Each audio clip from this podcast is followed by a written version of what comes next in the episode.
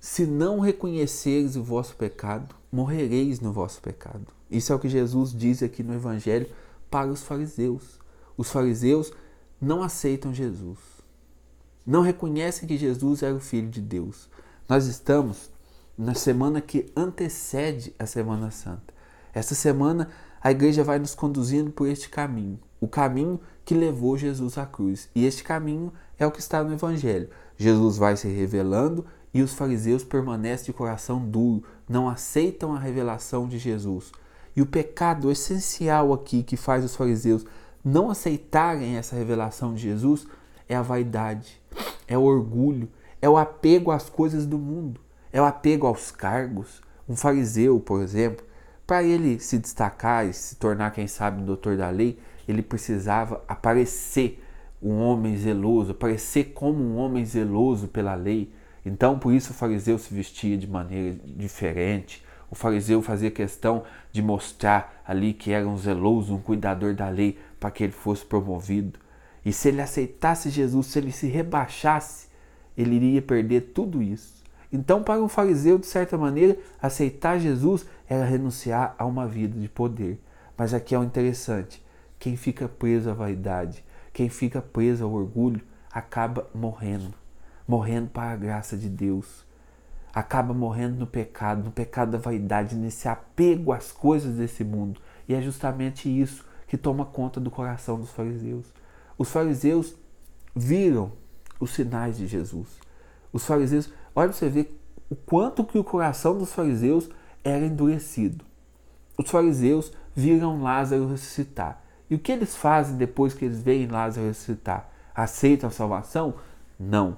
Eles decidem matar Lázaro porque as pessoas estavam acreditando em Jesus por conta de Lázaro. Eles viam Lázaro lá que tinha morrido e se convertiam. Então eles falavam: não, nós precisamos acabar com Lázaro. A pessoa presa no orgulho, na vaidade, ela fica cega. Os fariseus estavam cegos. Que mal Jesus fez? Nenhum. Nenhum mal Jesus fez. Jesus, aonde foi, pregou amor. Jesus realizava curas, fazia o bem falava do Pai, atraía as pessoas a Ele, falando sempre de Deus, mas os fariseus estavam cegos. Que nós possamos olhar para os fariseus e ser diferente. Não fique preso ao orgulho e à vaidade. Aceite Jesus. E aceitar Jesus exige de todo mundo um ato de rebaixamento. Um ato de rebaixamento onde eu aceito que eu não sou Deus e que o Senhor é Deus e que Jesus tem um caminho para mim. Por exemplo, quando a pessoa se diz cristão, hoje está na moda isso. Ah, mas eu acho que isso não é pecado. Ah, isso aqui não é pecado mais não, isso mudou. A igreja fala, mas isso aí a igreja está tá, né, tá ultrapassada. Você está sendo como fariseu. Você está querendo é dizer o que é certo e errado. Você está tão apegado ao seu orgulho, à sua vaidade, que agora é você quem decide o que é pecado e o que não é pecado. Observa como que é praticamente a mesma coisa que faziam os fariseus. Presos no orgulho, presos na vaidade, não aceitam Jesus. Por quê? Aceitar Jesus tem os seus desdobramentos. Dizer que, ah, eu amo Jesus, eu não vivo sem Jesus, é fácil. Mas se você fala isso de coração, você precisa na sua vida seguir agora as implicações que esse crer em Jesus vai, vai levar você. Porque se eu amo Jesus, eu preciso renunciar ao pecado. Se eu amo Jesus, eu preciso ter uma vida de oração, ter uma vida de sacramento, viver os sacramentos. Porque senão esse amor a Jesus não produz nada de bom em mim.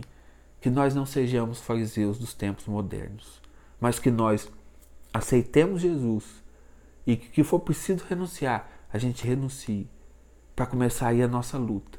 A luta por aceitar Jesus. A luta por romper com toda vaidade, todo orgulho que quer nos impedir de servir ao Senhor, de entregar a vida a Deus. Que Deus abençoe você.